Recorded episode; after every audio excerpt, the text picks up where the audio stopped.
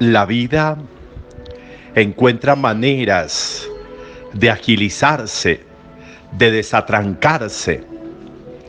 La vida encuentra oportunidades como para destaquear el alma, para abrir horizontes, para quitar obstáculos, para eliminar las piedras enormes que se ponen en mitad de camino o que a veces las ponemos nosotros, o que a veces no las queremos quitar nosotros.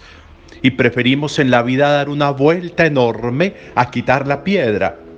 Y preferimos en la vida cargar esa piedra en lugar de tirarla.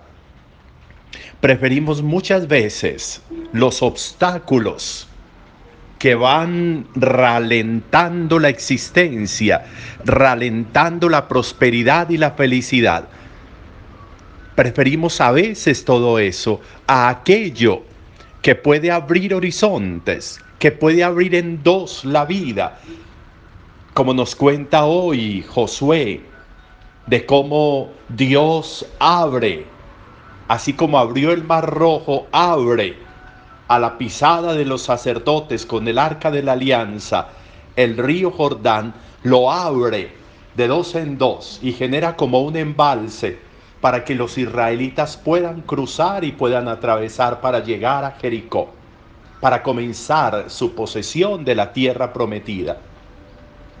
¿Cuánto, cuántas cosas puede hacer el perdón en la vida de nosotros? ¿Cómo puede abrir en dos la vida?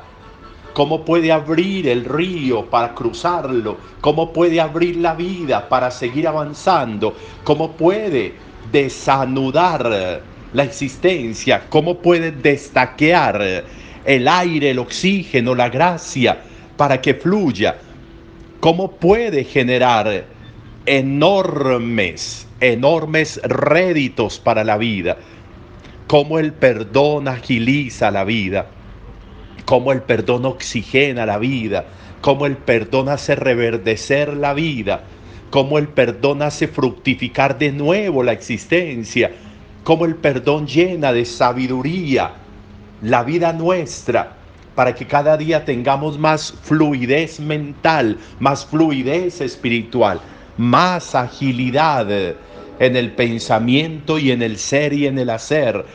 El perdón hace todo eso.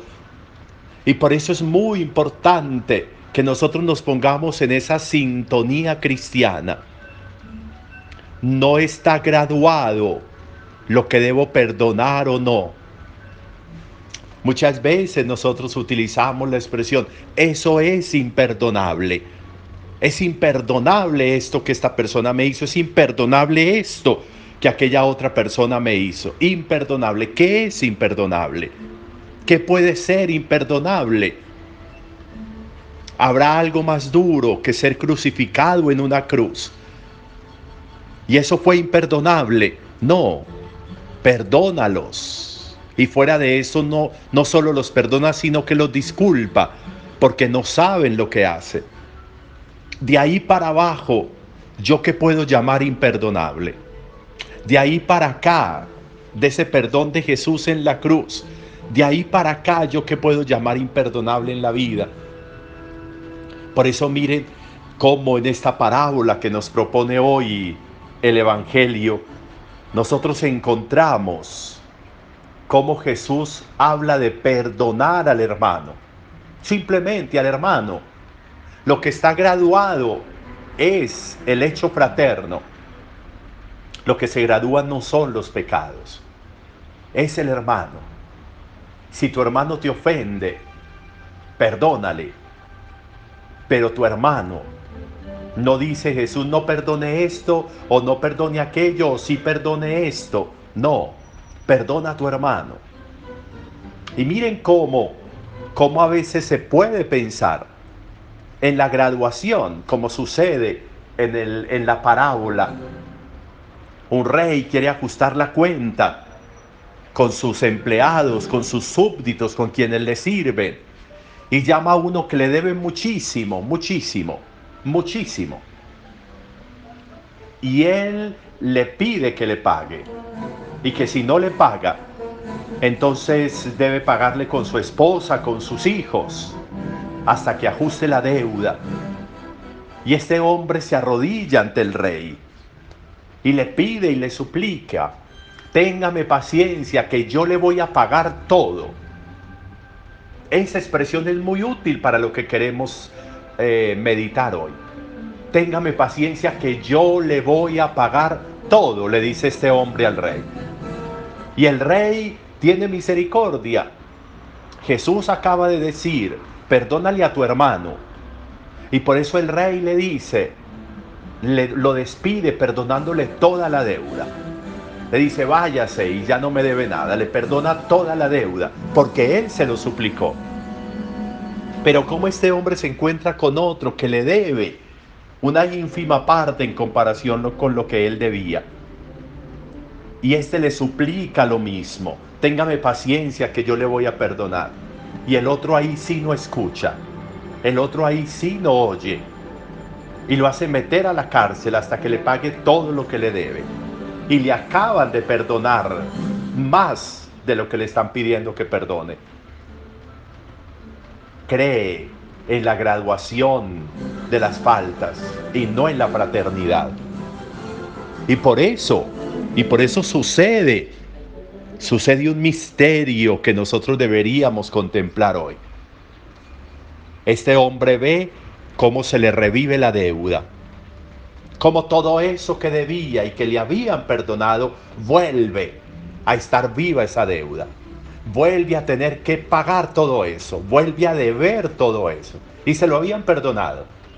Pero él canceló, canceló el indulto, canceló el perdón por no perdonar.